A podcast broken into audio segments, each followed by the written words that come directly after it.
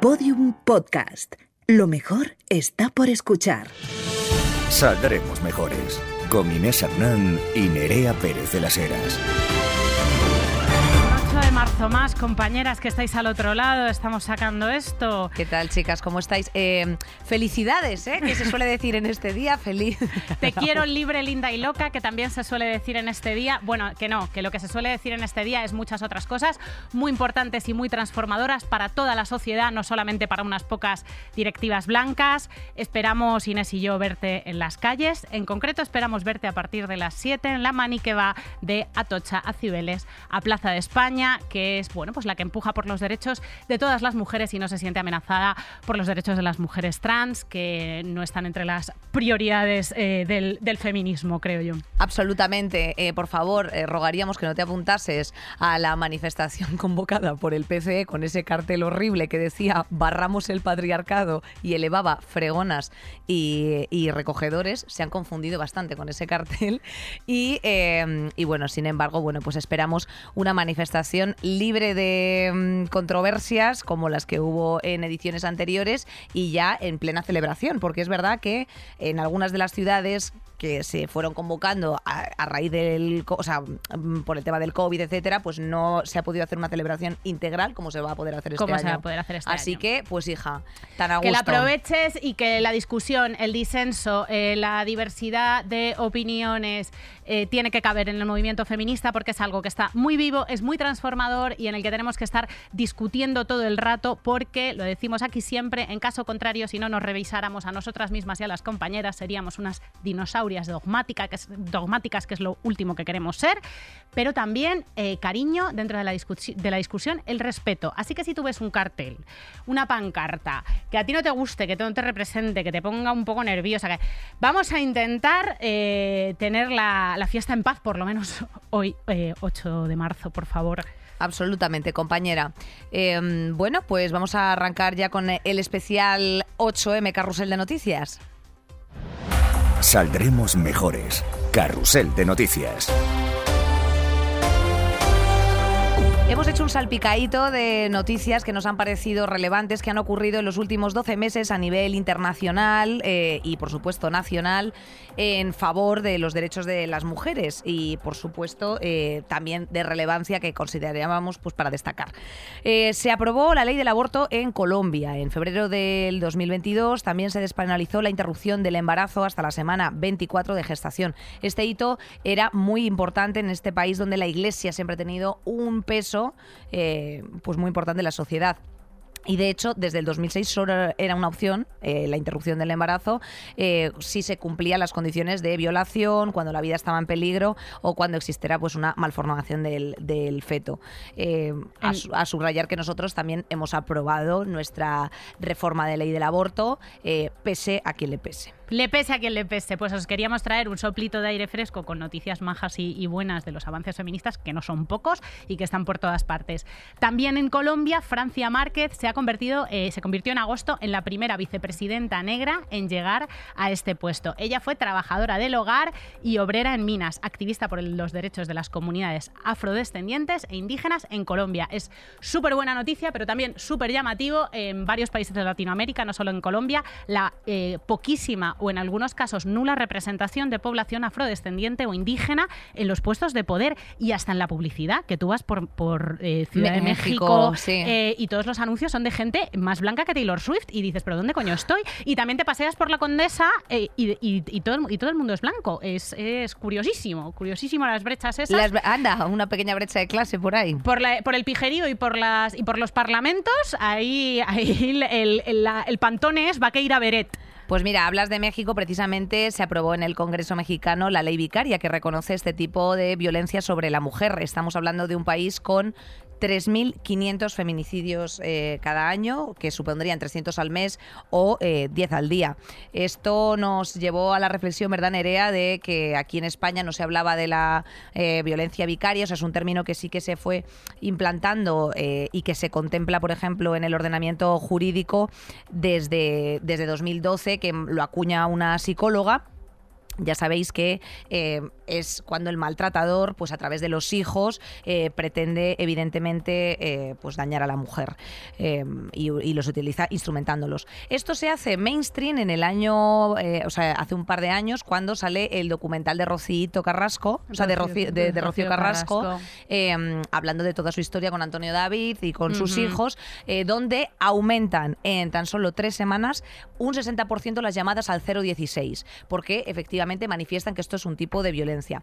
Eh, ¿Cómo se regula en España? Pues evidentemente nosotras en la, la ley, eh, o sea, en el Pacto de Estado contra la violencia de género eh, se plantea, pero no se plantea tampoco de forma explícita. Entonces, en muchas ocasiones se tiene que ver regulado en la Ley de Protección Integral a la Infancia y a la Adolescencia, que sí que especifica leyes eh, o bueno o normas concretas que supongan un, un, avance mm, frente a la violencia vicaria, ¿sabes? En protección, pues efectivamente, a esos menores.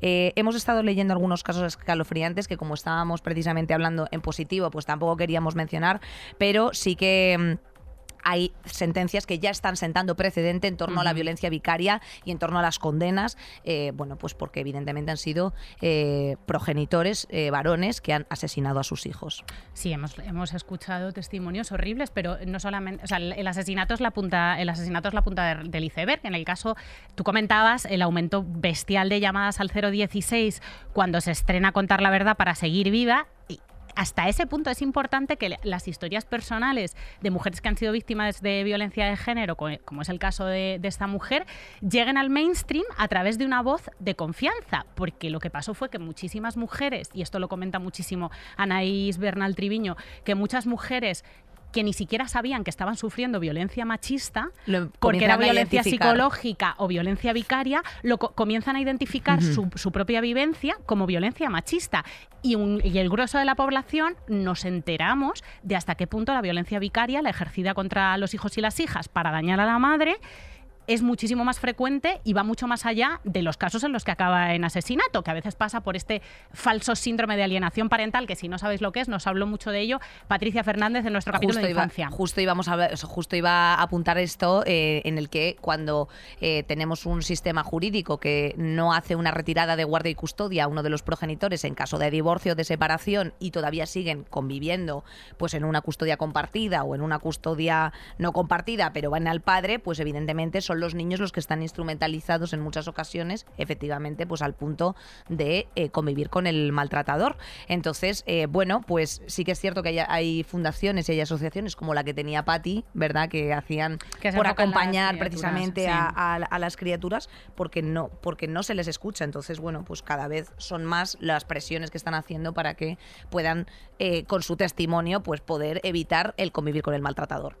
Seguimos con cositas majas que han pasado. En Argentina nacen la ley Belén y la ley Olimpia para regular la violencia de género digital o sea, leyes orientadas a sancionar los delitos por la filtración de contenidos multimedia sin consentimiento o el acoso en redes sociales. Ya no sabemos, ya no sabemos muy bien de qué va esto. Reconocen este tipo de delitos como una, un tipo de violencia de género y estas dos leyes, la ley Belén y la ley Olimpia, toman el nombre de casos, eh, por, el, caso de una joven que fue víctima de, de filtraciones de material sexual y además incluyen la eliminación en un margen de tiempo muy corto de ese material sexual que fue difundido en redes. Aquí tuvimos el caso de Verónica, que fue dramático, que nos hizo concienciar a todo el mundo de hasta qué punto podía llegar el, acoso digital o la filtración de un vídeo que puede acabar en webs porno de estas y que no caiga de ahí en la vida jamás de, jamás de los jamases. Una actriz porno, Mia Khalifa, que, nosotros la seguimos un montón y nos encanta, ella es una súper activista. Esta mujer estuvo en el porno dos meses. Eh, y a día de hoy todavía están circulando todos sus vídeos. Años y años después, sigue siendo una de las sus vídeos que ha intentado bajar por todos los medios posibles, porque era una chavala joven, porque necesitaba pasta, porque no tenía la conciencia suficiente para hacerse cargo de las consecuencias que eso iba a tener, la estigmatización que eso iba a tener, la marca que le iba a dejar, eh, sigue intentando que, eso se, se el borrado, el famoso derecho al olvido y todas estas cosas. Bueno, yo la verdad es que tengo que decir que en paralelo al programa de hoy también hicimos un programa con, con Gameplays hablando de todo el ciberacoso y del acoso digital que sufrimos las tías eh, por el mero hecho de serlo, o sea, mucho más allá de lo que hemos mencionado aquí en miles de programas de violencia a las mujeres por ejercer poder, sino, eh, pues mira, el caso de Carla Galeote, por ejemplo, que difundieron sus imágenes en una web pornográfica, el caso de Marina Rivers, que cortaron su cara y lo han puesto en un cuerpo distinto y lo han metido en OnlyFans. Eh, bueno, y encima eh, de todo esto, pues cuando luego después tú vas a poner una, una denuncia, pues en muchas ocasiones cuesta explicarlo y eh, luego por otra parte la, la experta en ciberseguridad y ciberacoso, Selva, que no recuerdo ahora mismo el, el apellido, nos explicaba precisamente que en muchas ocasiones no prosperaba por lo penal. O sea que a veces iba más rápido a través del el derecho al honor que como si fuese violencia machista, que al final es violencia machista. Eh, y atención con el dato que lanzan desde, desde RTV y es que el 80% de las jóvenes sufre acoso a través de redes sociales, entre 10, entre 16 y 24 años. ¿Vale? Esto quiere decir, esto es una barbaridad de las jóvenes, hablo en femenino. Esto es un dato del Instituto de las Mujeres que ha analizado dos tipos de acoso, el afectivo sexual, eh, que es el que, cuando, pues eso, un hombre que acosa de manera insistente y repetida a través de redes. Yo esta misma mañana te he hecho un comentario de eh, pues una persona que me ha dicho, ¿quieres follar? ¿Quieres verme desnudo? Te voy a comer el mm, conejo. Y ves el perfil de esa persona y, está con sus perros tranquilamente Exacto, en Con hijos, hijos. Hijos. Sí, sí, sí, es absolutamente es alucinante. o sea, nosotras, tú te metes en los perfiles de los pavos, 100% pavos. Yo me meto siempre en los perfiles de los pavos. Las hijas de Felipe también lo hacen con los que las corrigen y les dicen guarradas que ellas también eh, lo reciben. Y son chicos que, son absoluta, y esto también lo hemos hablado aquí muchas veces, que lo peor de la, de la violencia machista, y se escribió, vamos, ríos de tinta corrieron de los chicos de la manada son chicos normales. Es que eso es precisamente lo que pasa, ¿no? Que está tan instaurado en la normalidad que tú, como un gesto absolutamente... Em, eh, despreocupado le digas a Inés Hernán que la bueno, sí, que, te follaría la boca, lo que fuera. No, pero unas burradas espectaculares que lo tienes normalizado porque te pega el impulso, lo haces y sabes que no va a tener consecuencias.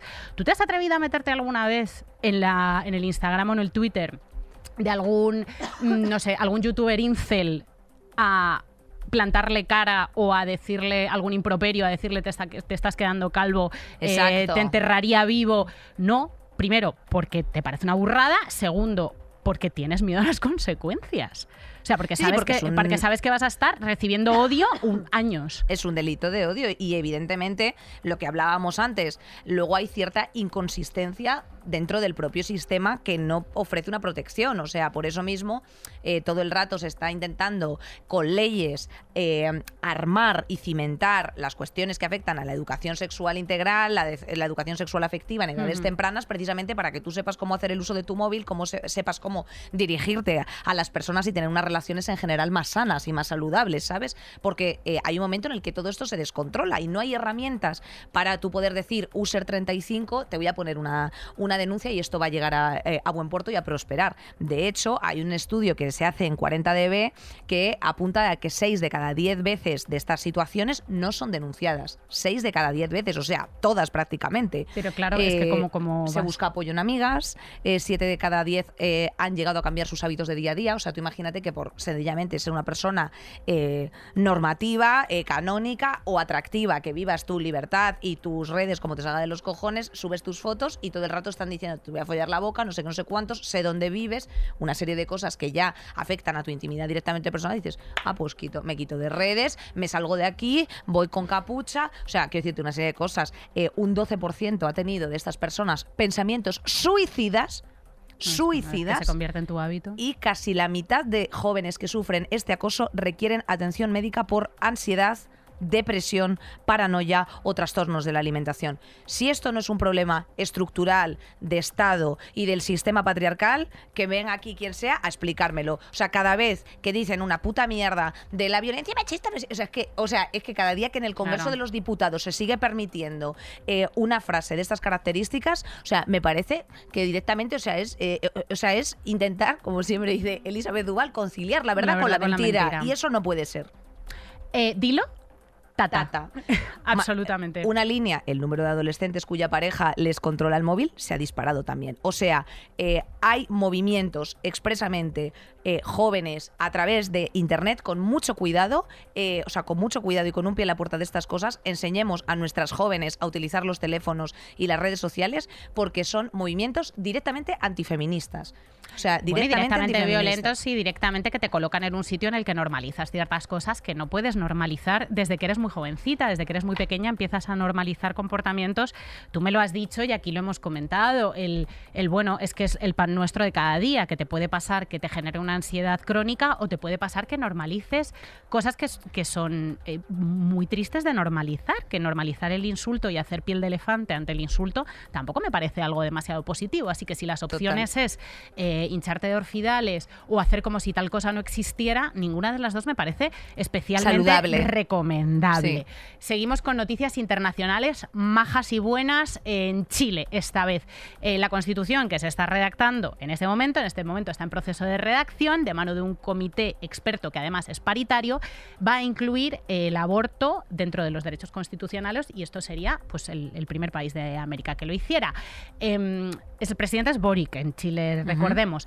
Y el Irina Caramanos, que además de su pareja, pues es politóloga y activista, aceptó el cargo de primera dama diciendo que aquel cargo de primera dama en Chile y en todas partes, pues que es una cosa clasista, machista, conservadora, una cutrez y una herramienta para reforzar el rol social de las mujeres como pareja de. O sea, recordemos todas esas fotos de que cuando hay cumbres, de repente... Kate eh, Middleton. Claro, Sí. de repente están todas estas eh, señoras y a veces ha habido un señor, pero resulta eh, insólito ver a un señor. Claro, así te da la medida de quién está en el poder, que son señores heterosexuales que tienen novia, que tienen mujeres o novias con sus mujeres, no novias, no tienen nunca, siempre están casados, con sus chaquetas de tweed en colores pastel, visitando el Guernica cuando hay una cumbre internacional en Madrid. Y entonces, ni pues, una unidad de ni una, eh, ni una unidad de LGTB en- todo aquello, ni una claro. unidad de LGTB, ni una unidad de traje de chaqueta negro. Tal cosa no se contempla.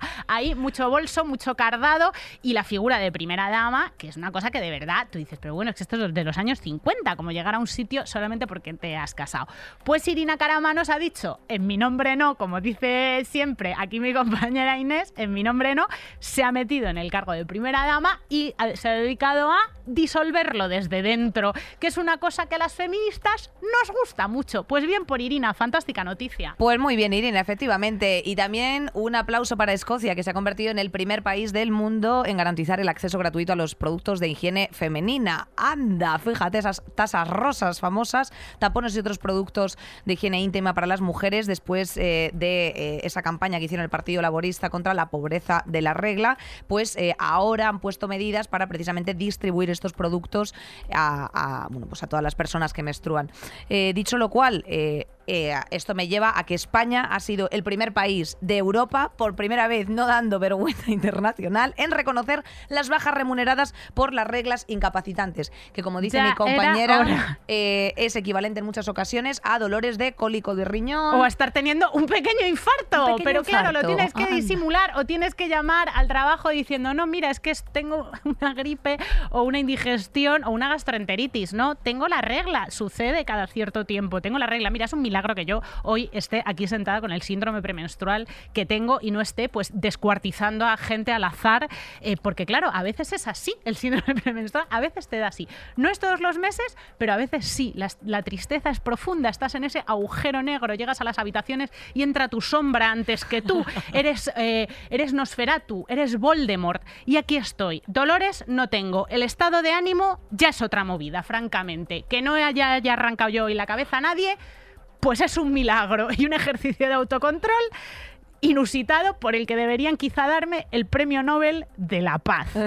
España está, España está reconociendo pues que la regla es una realidad para la mitad de la, la población. epa, epa, que a veces duele como sus muertos, que es cara como sus muertos y y que hay que, hacer- que- hay que dejar de hacer como si no existiera, Y que- prima. exacto, y que necesitamos descansar, ponernos calor en los riñones, etcétera. Y que no todo el mundo lo hace porque luego no te lo vas a creer. ¡Ay! Que nos viene el síndrome de la impostora al 90% de las mujeres y cogemos y decimos, ¡No! Voy a hacer mucho más esfuerzo que ellos para demostrar a todo el mundo que soy capaz y que puedo absorber todo este volumen de trabajo. Eh, bueno, pues eso te aconsejamos que lo dejes de hacer. Eh, y este consejo es para mí. Tía, yo tuve una jefa, yo ten- tuve una jefa que tenía. Pues eh, estaba investigando ginecológicamente, como, como que siempre estaba en el ginecólogo y no sabía si era un mioma o qué era. Pero yo he visto a esa mujer dejar un rastro de sangre desde su Un puesto. rastro de sangre, tío. Era, y además una mujer con, un, con, un, eh, con unas responsabilidades financieras grandes y, y- y graves, una magnífica jefa a la que, ex jefa a la que quiero un montón. Y le he visto dejar un rastro de sangre desde su varios días, además, desde su puesto de trabajo hasta el baño, como si llevara al hombro un jabalí muerto porque tenía unas hemorragias terroríficas. Y esa pava eh, no, no faltaba a trabajar, o sea, ya- ella ya venía preparada los días de regla como con, con Sí. dos cambios por si acaso, que era como, hostia puta, o sea, vas a, a, a pasarlos las, las nóminas sencillamente sentada en, en una piscina de sangre como Madame Batori o en un barreño. Muy alarmante. Muy alarmante porque además lo que has dicho tú de la pasta, eh, súmale los fármacos que se tienen que, que tienen que ingerir claro. algunas. O sea, yo, eh, una persona muy próxima a mí, eh, se hace su blister de antalgin porque dice, ay, me viene a las 2 de la madrugada para que a las 10 de la mañana, cuando ya le termina de bajar el coágulo, eh, no, no esté tal. O sea, es literalmente un parto. Bueno, dicho lo cual, eh, Bueno, han pasado, cosas. muchas, han pasado muchas cosas en España, eh, la ley del, del solo sí es sí, el desbloqueo de la ley de bebés robados, que es muy reciente y so- de bebés robados durante el franquismo, que llevan intentando poner en marcha una ley los afectados y las afectadas por este atropello a los derechos humanos que también tiene perspectiva de género y al que le vamos a dedicar un programa. Y también hemos visto otra grandísima noticia de la organización feminista y sindicalista en nuestro país, que ha sido organizarse a las trabajadoras de Inditex y primar por sus derechos laborales. Ay, ¿Cómo sí nos sí. gusta a nosotras una sindicalista? Y de? H&M también, Oh. que además hicieron una canción maravillosa eh, con- versionando el, el, bueno el, la sesión de Bizarrap con Shakira. Bueno, Buenísima. Bueno, es que la- o sea, las, las- mujeres ya no lloran, las mujeres luchan. bueno, bueno. O sea, con muy- pelucas y de todo. Pero- Es que, pero o sea, las quiero como si fueran mis hermanas. Sensacional. ¿A qué nos lleva esto? Pues a que hoy le vamos a dedicar mm, nuestro capitulinchi del 8M a ciertas trabajadoras muy importantes para la sociedad española a las que no se les han visto reconocidos sus derechos hasta hace muy poco. Vamos al tema central. Saldremos mejores. Hoy es 8 de marzo y vamos a salir masivamente a las calles como hemos hecho otras veces. Hace poco leí una reflexión de Esther Mayo Cortega en el prólogo de Contra el Feminismo Blanco, en la que mm, ella se refería a una manifestación que hubo los días próximos, mm, pocos días antes, pocos días después, a las mm, supermasivas manifestaciones por el juicio de la manada, que era en apoyo a las jornaleras de Huelva. En aquella movilización había solamente 200 personas. Yo creo que merece la pena pensar en cómo nos escandalizan los abusos sobre el cuerpo de las mujeres y lo poco que colectivamente nos escandalizan los abusos económicos y racistas sobre las mujeres. También hace poco el PSOE ha propuesto unas eh, listas cremallera obligatorias en partidos y, en directivas de grandes empresas para incentivar el acceso de las mujeres a los puestos de poder. Cosa que está muy bien, que las cuotas vienen a corregir una autoridad súper forzada de los hombres y que nos parecen fenomenal, pero yo creo que también merece la pena pensar por cada una de estas mujeres que, acces- que acceden a puestos de poder políticos o económicos, cuántas hay en situación precaria que son muchísimo más importantes. Esto es, si un día Ana Patricia Botín decide ponerse en huelga o una semana, ¿cuánta gente tiene por debajo para que la rueda de la que ella depende siga funcionando? En cambio, si las eh, 2.000 mujeres que realizan tareas de cuidados precarias en el sector servicio, Kellys, deciden ponerse en huelga, eh, cuidadoras de niños y ancianos, ¿qué pasaría en nuestro país? Pues por esa reflexión hemos decidido dedicar nuestro programa del 8M de 2023 precisamente a estas mujeres que si se ponen en huelga pues lo íbamos a notar muchísimo. tienen varias circunstancias que las unen, que mm, sostienen trabajos muy necesarios, que muchas son migrantes, muchas racializadas, muchas migrantes y racializadas, y que, como en el caso de nuestras dos invitadas, han conquistado colectivamente sus derechos organizándose. Estamos hablando de las camareras de piso, estamos hablando también pues de todas las personas que se dedican a los cuidados, trabajadoras domésticas. Y además eh, tenemos que decir que la asunción de los trabajos y las tareas, eh, mm, o sea, la asunción de trabajos y tareas que no les corresponde es más habitual de lo que parece, porque eh, muchas veces se confunde una persona en régimen de servicio de ayuda a domicilio con régimen de empleados de hogar. Y esto es algo que además de, por supuesto, históricamente arrastrar una economía sumergida en nuestro país tremenda, pues atrae eh, inmensas precariedades. Están con nosotras eh, Carolina Elías, presidenta de la asociación SEDOAC, eh, Servicio Doméstico Activo, y directora del Centro Empoderamiento de Trabajadoras del Hogar y los Cuidados en Usera. Carolina, ¿cómo estás? Muy buenos días, es un gustazo poder estar aquí con vosotras esta mañana. Oye, encantadas nosotras de tenerte aquí. También nos acompaña María del Mar Jiménez, camarera de piso desde hace más de 30 años y presidenta, presidenta de la Unión de Kellys de Madrid. Buenos días, encantada de estar con vosotras. Oye, María del Mar, te hemos visto que venías con muleta. Eh, ¿Qué pasa? Bueno, pues es muy gracioso porque mm, yo en mi carrera he tenido, hecho así a grosso modo, porque ya sabéis que las habitaciones tienen dos camas o una, pero pueden tener dos supletorias, tres supletorias o cuatro supletorias, si cabe, ¿que entendéis? Entonces el cálculo que habré hecho sobre unas 40.000 camas, tengo la espalda de bastante fastidiada, y esto ya acabó de pasar el tribunal y un, un traumatólogo de la mutua me dijo, de Ibermutua Mur, que se sepa que mutua fue. Me encanta, sí, sí, todo de cara. Eh, que era de las dos camas de más que había hecho en mi casa. Y le dije, pues mira, va a ser que no, porque mira, en mi casa mi marido es camarero y yo soy camarera de pisos. Entonces hemos cambiado los roles precisamente para no repetir los roles que tenemos en el trabajo. Fíjate qué curioso el traumatólogo ese, ese eh, simpático. Lo que quieres decir es que no, te reconocen como enfermedad laboral. Eh, no, para darte una incapacidad eh, temporal o permanente. Los gobiernos se, se le hincha la boca de decir que han conseguido que el manguito de rotadores sea una enfermedad laboral. ¿Perdona? Lo hemos conseguido las Kelly, que lo hemos denunciado hasta el Supremo, y el, y el juez del Supremo ha dicho que es una enfermedad laboral. Entonces ya ahí no hay, no hay marcha atrás. Bueno, vamos a arrancar un poco ubicando eh, qué tienen en común vuestras dos luchas, Carolina. Bueno, para comenzar, estamos hablando de sectores feminizados y en condiciones de precariedad y de explotación eh, laboral tal que, rayan inclusive la, la esclavitud. Eh, las diferencias que hay entre ambos sectores son muy pocas. Eh, una de que ellas eh, pueden cotizar en el régimen general, nosotras no, pero de ahí en todo lo demás, la discriminación que se sufre. La racialización. Porque también son sectores racializados y las condiciones de trabajo, bueno, son de eso, una forma de esclavitud moderna. Em, vosotras, o sea, e, este es, este es nuestro programa especial del, 8M. ¿A vosotras cómo os ha tratado el movimiento feminista en general? ¿Os habéis sentido en algún momento protagonistas? Eh, Hombre, ten en cuenta que yo en 2018 di el manifiesto feminista. Para mí eso fue lo más. De hecho, cuando subí al escenario, recuerdo que cuando vi tantas mujeres dije yo no puedo, me voy. Y entonces me acuerdo que me dijo mi marido, mírame, mírame, porque llevaba todo el día leyéndoselo a él porque yo soy como soy. Entonces, cuando se puso en el grupo que leíamos el manifiesto, Las a ver cada uno. El sindicato, sí. a ver, no sindicato, no, Perdón, asociación. asociación. Que, a ver quién quiere leer este trozo. Entonces yo dije, chicas, yo leo el que no queráis. La primera. cuando yo me di cuenta de que era la primera, dije, anda, en la frente. Entonces me dijo mi marido, me lo lees a mí. Y de hecho, si tú lo oyes, las dos veces que trastabilleo es cuando no miro a mi marido. Ese marido qué importante, ¿eh? Ese marido también sosteniendo. Estamos hablando de unas trabajadoras que estáis sosteniendo eh, la labor de los cuidados y para que básicamente el mundo funcione.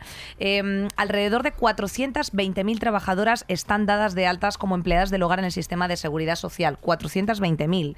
Eh, este el 95% está efectivamente representado por mujeres y ha habido eh, un decreto ley reciente que ha regulado los despidos de las trabajadoras domésticas y que incluye la obligación precisamente de cotizar por desempleo. Esto se ha aprobado ahora.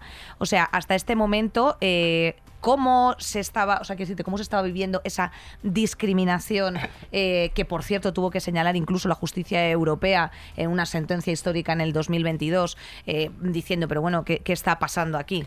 Y que lo identificó como viol o sea como, como sesgo de género o sea como eh, un- una expresión una expresión machista. Claro te lees las claves del decreto y se te ponen los pelos de punta. Lo estábamos mirando Inés y yo. Sí, que es como- final despido de, de- final despido sin justificar y sin indemnización derecho a cotización por desempleo. Es que son cosas que- que, Básicas da vergüenza sí, en sí. 2023 eh, leerlas como un avance. Es, es, es dramático.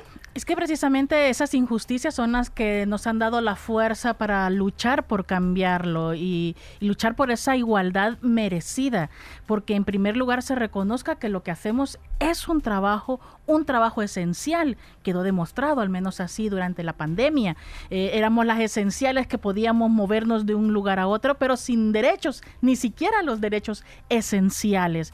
Y claro que la ratificación del convenio 189 de la OIT, que su nombre es trabajo decente. Imagínense, hablar- Trabajo decente, tío. Es que, es, es que ya es insultante la propia Es que no, nomenclatura. está- no, tenemos el decreto y nos, nos da como eh, Vergüenza, como sí. vergüenza, le- Sí. nos da vergüenza que a- ampliación de derechos en la, eh, de la protección en Fogasa. Es que, eh, claro, es que son, son Derechos laborales son de cualquier son otro empleo, sí. garantías de hace no sé cuántos años para otros sectores.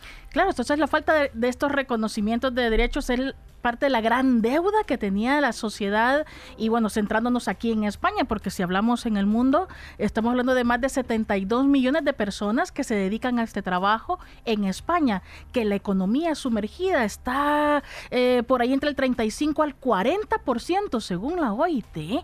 Estaríamos hablando de más de 600 mil, 700 mil mujeres de origen mayoritariamente extranjero, las que nos dedicamos a este trabajo y, y por supuesto, como muchas de nosotras eh, no teníamos derecho a votar, no era importante en qué condiciones hiciéramos este trabajo. Y, mm, se atraviesan muchos elementos. El, el machismo, porque el patriarcado no quiere reconocer la importancia del trabajo eh, de los cuidados. Eh, la economía tampoco le interesa reconocer económicamente el valor del trabajo de cuidados, tanto remunerado como el que no, el que hace eh, las que mal llamadas amas de casa, que son las mismas madres, hijas, hermanas que terminan eh, asumiendo estas tareas de cuidado. Entonces, creo que eh, se ha dado un gran paso con el reconocimiento de derechos, pero aún queda muchísimo más, porque todavía seguimos siendo, lamentablemente para muchas personas, la chacha, la chica, la criada, la que me ayuda. Y creemos que es La que me necesario ayuda en que- casa, Santo Cristo. Exactamente, Sí, sí. es la que me es ayuda. como de la familia. Vete a tomar por culo y págame. claro. Eh, claro, eres de la familia, te doy los juguetes usados de mis hijos. Eh, la ropa que no me pongo yo. Santo Dios, tío. la voy a tirar, pero mm, antes de tirarla, mm, te la ofrezco a ti. O tal para que te la mandes a tu país, porque pobrecitos los de tu país. Entonces, eh, hay todavía un clasismo tal que, que lleva a esta situación de discriminación y de vulnerabilización de quienes hacemos este trabajo. Eh, Mar, estaba comentando Carolina la, la poca atención que se os presta desde la política y tú me decías el otro día que todo lo que habéis conseguido, las Kellys, lo habéis conseguido por vía judicial. Totalmente. Tú ten en cuenta que nosotras hemos aprendido. Yo, yo he ido dos veces a Europa, ¿eh? Dos. La última, ya que no creo que me vuelvan a invitar, ¿eh? Porque la última a los congresistas europeos les dije, mire, yo agradezco muchísimo que ustedes nos escuchen, pero dejen de escuchar y hagan algo ya, por Dios. ¿Cuáles Es son las que- reivindicaciones principales? Pero las si es que solo tenemos una. Es solo una. Desde que empezó este movimiento. Si somos parte estructural, porque está claro que si yo no limpio una habitación, el director no tiene producto que vender. ¿Mm? Entonces, si somos parte estructural, que nos contrate el hotel. Si es que no pedimos más. Lo que pedimos es que se derogue el artículo 83.1 de la, del, del Estatuto de los Trabajadores, por donde nos han colado las empresas de servicios que nos contratan por limpieza y nosotros no somos limpiadoras, somos camareras de piso. No quiere decir que no limpiemos, que yo a mis chicas las quiero mucho, ¿sabes? De hecho, me alegré muchísimo de que ganaran Vamos, casi se me saltan las lágrimas cuando lo vi. Dije, bien, por fin, porque el otro día daba una charla entre mujeres, aunque cambie de tema, y una de las señoras me llegó al alma cuando me dijo, yo he sido el servicio doméstico de, de toda la vida. Me alegro de haber visto que habéis, que habéis conseguido que nuestra lucha termine con derechos para vosotras. La pena es que tengo compañeras que no lo han visto. Mm, claro. Estáis hablando de una cosa que mm, eh, al final está mm, circulando también un poco la mesa y es que hay un dato que según comisiones obreras el 70% de las Kellys eh, tomáis medicación para poder trabajar, eh, ya sea por cuestiones físicas o mentales. Vamos a ver, yo te voy a explicar. Yo di una charla de comisión, eh, en la Seguridad Social donde estuvieron comisiones y UGT. Aquí no me voy a cortar. Hay Hombre, 100 compañera. enfermedades laborales. Según comisiones, yo me pasé tres pueblos. Te puedo decir que ese estudio lo estuve haciendo durante dos años con un psicólogo, una psiquiatra, un médico de cabecera y un traumatólogo que me fueron diciendo todas las enfermedades a las que le habían llegado a él camareras de pisos. Más de 100 enfermedades. Y hay que tener en cuenta que casi 40 de ellas son psicológicas, ¿Puedes poner debidas al estrés. ejemplos?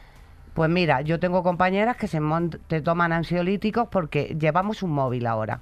Tú entras a trabajar, eh, que estamos empezando nosotras, las de cinco estrellas, luego irán para todas, ¿eh? Esto va siempre así. Te dan un móvil, tú abras tu móvil, metes tu código y ese móvil te dice las habitaciones que tienes que hacer. Pinchas cuando entras en la primera y a los 10 minutos ese móvil empieza a pitar. Porque te dice que estás tardando más tiempo del que debes.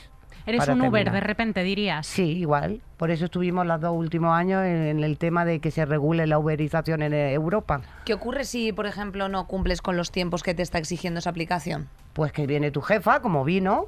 Oye, no oyes que pita el móvil. Digo, el mío no. Es que yo lo callo. Vamos a ver, empecemos por partes. Yo ya tengo una filosofía de la vida que la vida me la tomo de otra manera. Yo ¿Cuánto lo callo. tiempo os dan para limpiar una habitación? Pues, ¿Depende de la habitación o de- no? mm, no, tú te No puedes depende, ¿no? encontrarte una habitación hecha unos zorros y tienes entre 10, 20 minutos, dependiendo si es cliente o es salida. Si es cliente, 10 minutos. Ya hablamos de un hotel de lujo, ¿vale? Que no es lo mismo que un hotel de batalla. De un tres estrellas donde las chicas las contratan por cuatro horas y tienen que hacer 30 habitaciones en cuatro horas, ¿vale? No es lo mismo que yo tengo mis derechos, ahora estoy de baja, me cubre porque mm, estoy contratada por el hotel y yo lo único que pido es que a todas mis compañeras migrantes y que no son migrantes, que tienen que no tienen regularizados los papeles, que no les paguen como a una limpiadora, sino como a una camarera, como dice el convenio. Porque lo que han hecho es meter empresas de servicios que les pagan 600, 700 euros, como mucho, porque las que están contratadas por dos horas cobran 180 euros. Dos horas, ¿eh? Pero luego les dicen, a las dos horas baja fichas y subes y terminas lo que te he puesto. Porque le han puesto 20 habitaciones. Y si no terminas, mañana no vienes. ¿Mm? Y el día que libras, trabajas cinco días, las ocho horas, las que tienen mejores contratos, y los dos días que libras te dan de baja. Queridas, Porque pues esto parcial, nos interesa a todas y mucho, porque al final en los hoteles que nosotros vamos con una sonrisa, donde nos dejamos nuestros dinerales, estas son las condiciones a las que se están sometiendo las trabajadoras de los mismos. Eh, has hablado de enfermedades, muchas de ellas psicológicas. Hemos alucinado con los, con los porcentajes de, de mujeres Kellys eh, y trabajadoras domésticas que, toman medicación. Y Carolina, tú estás al frente de un centro pionero en España, único, que es el Centro de Empoderamiento de Trabajadoras del Hogar y los Cuidados de Usera que es integral porque una del- uno de los eh, de las patas que cubre es la asistencia psicológica a, estas mujeres. Cuéntanos, cuéntanos más sobre este centro y cuál es su, su importancia y cómo es un centro de autoayuda, básicamente, ¿no? Sí, pues bueno, tenemos este proyecto desde el año 2019 en el, eh, en el distrito de, de Usera. Un año con presupuesto, otro año sin presupuesto y eso no, no nos ha permitido tener una estabilidad, pero eh, aún así nosotras hemos luchado por mantener este espacio porque es de atención integral y especializado para empleadas del hogar, con o sin papeles, con NIE comunitario, extracomunitario, con DNI, sin importar el color de piel y en horarios en los que ellas pueden acceder, que generalmente son los fines de semana. Y sí es importante para nosotras el tema psicológico, porque eh, imagínate el encierro eh, que tienen que vivir en sus trabajos, las compañeras, trabajadoras internas sobre todo, que tienen que estar soportando el, el, no solamente el encierro, sino las malas energías, los malos caracteres a veces eh, de los jefes, las rabietas de los niños, las niñas, de... Bueno, y que lo que acabas de decir antes, precisamente tienes toda la razón, Carolina, y es que esto es el servicio de esclavitud moderna. O sea, que si te que es que piensan que te poseen, o sea, que por estarte ya no es que como te estoy dando un techo, de hecho, que, hombre, caballero, lo que usted está haciendo es eh, esclavizarme. Y agradece que te doy trabajo. Y, la exposición que tienen estas compañeras, no solamente a esas condiciones de trabajo de largas jornadas que comienzan a las 6, 7 de la mañana y terminan a las 12 de la noche hasta la hora que llega papá y mamá de la cena de fin de semana para que se duerman los niños. Eh, y ya no digamos también en el caso de personas mayores, que tú eres la responsable completamente de esa persona mayor. Entonces, todas estas responsabilidades, jornadas, no son recompensadas ni siquiera agradecidas en, muchos de los, de los casos. Por eso nosotras, una de nuestras reivindicaciones es eh, que acabe por completo el trabajo de interna porque no te permite tener una vida digna.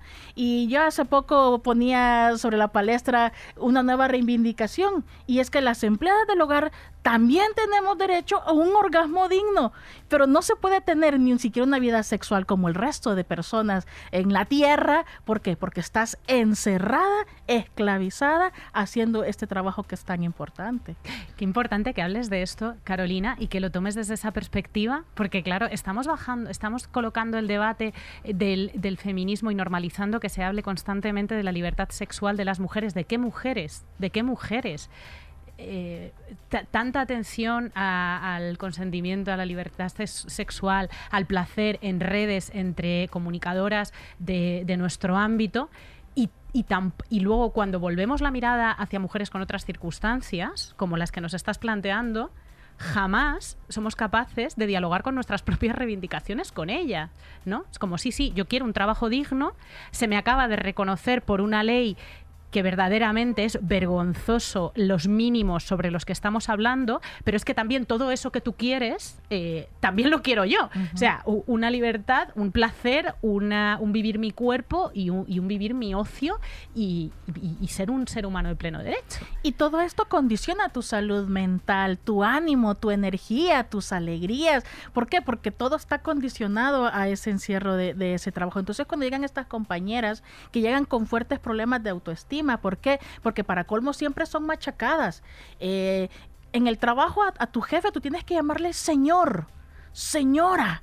No le puedes llamar por su nombre porque qué atrevida eres si tú eres la chacha. ¿De qué vas?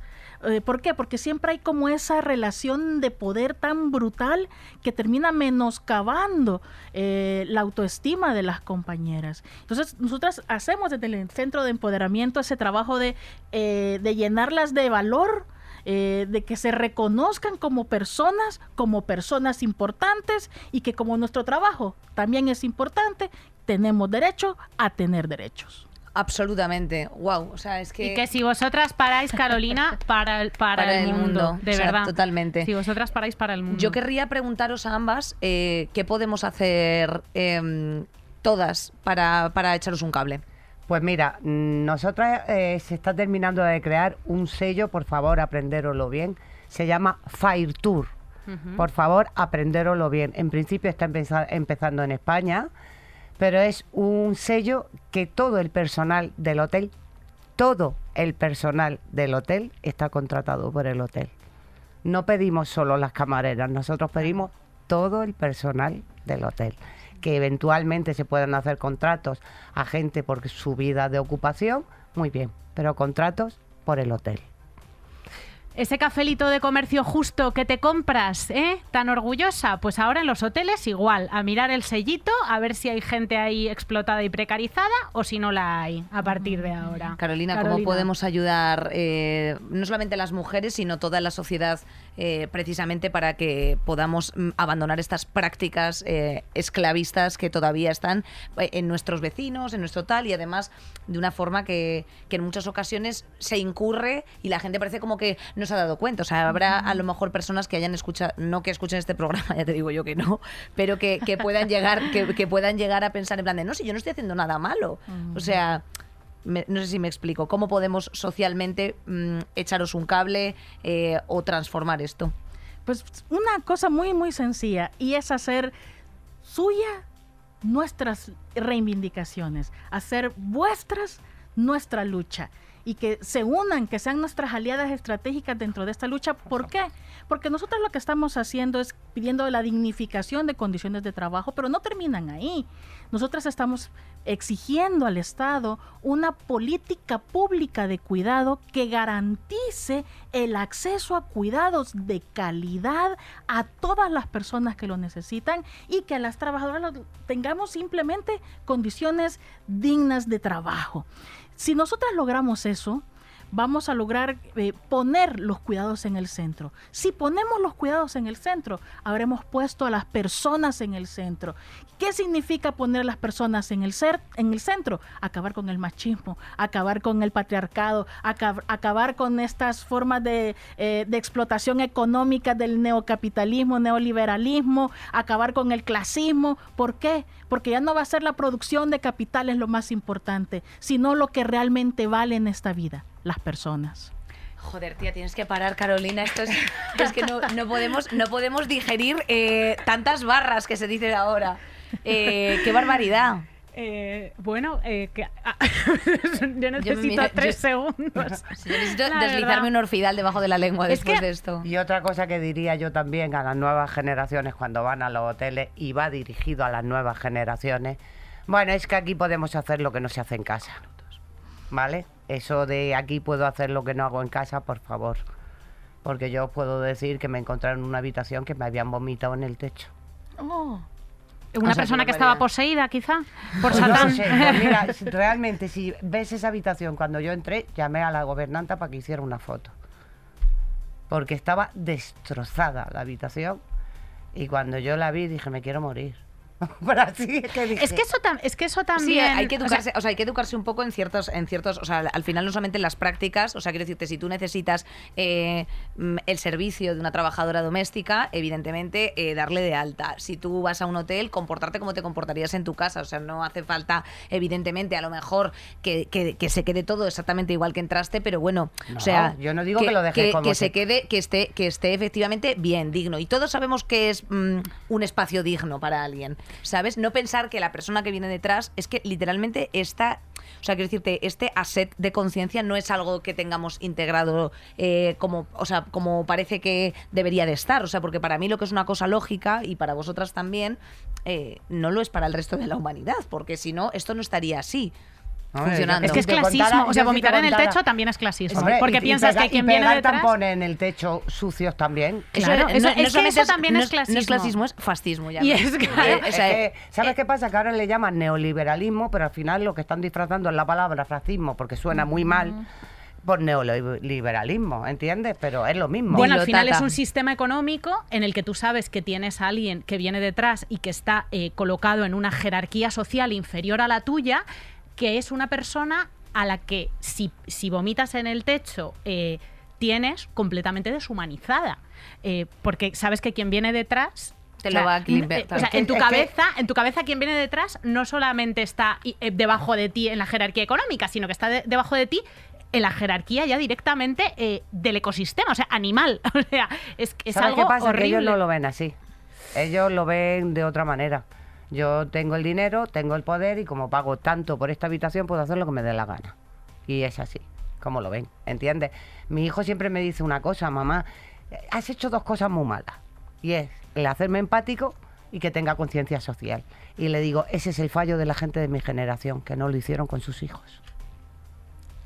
Pues otra barra más. Otra eh, otra barra Es más. que nos estáis solamente dejando aquí titulares, chicas. Bueno, el mejor programa del 8M que hemos hecho en los no, el mejor años. programa de- de- del 8M de España. Eh, lo- Mi hijo va por la calle cuando viene de tomar unas copas y, yo- y él solo me dice, cuando veo que una chica mira dos veces para atrás, dice, ya sabes que yo voy con los cacos y no me entero, pero cuando veo que mira para atrás me cruzo de acera. Digo, pues ella te lo agradece. Empatía, empatía, hermana, claro que sí.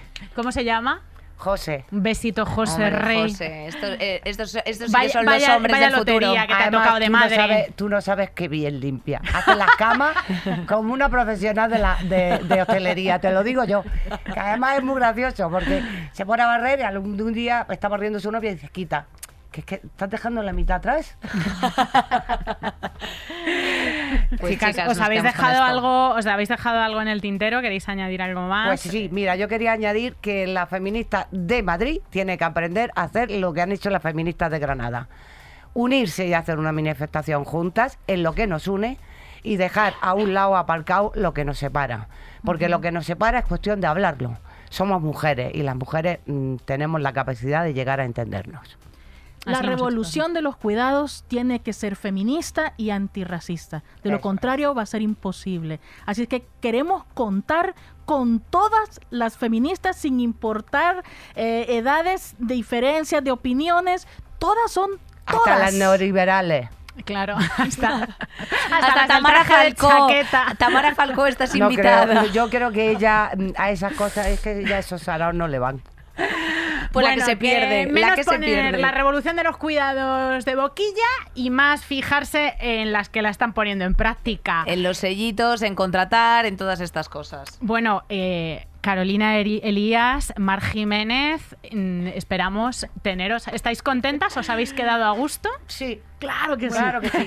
Yo lo único que me ha faltado decir es por cierto ser que hay en Madrid que es presidente de un real- de un equipo de fútbol, es por no dar nombres, eh, eh, que es el que tiene, me parece que son mm, un porcentaje muy alto mm, de las empresas de servicios de Madrid que tienen contratadas a más de 50.000 mujeres, ¿no?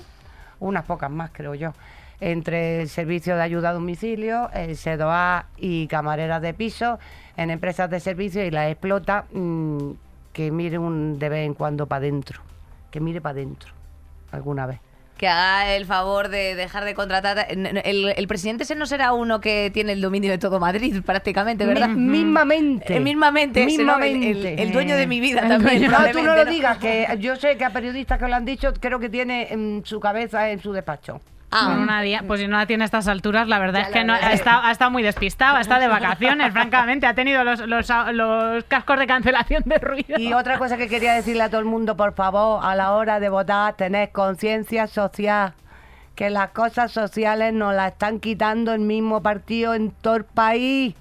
No digo más. Ahí queda dicho. Pues dile- unos le- recados que nos ha unos- dado unos Mar, pequeños unos recados. Carolina Elías, Mar Jiménez. Esperamos que sea la primera de muchísimas veces que os tenemos aquí.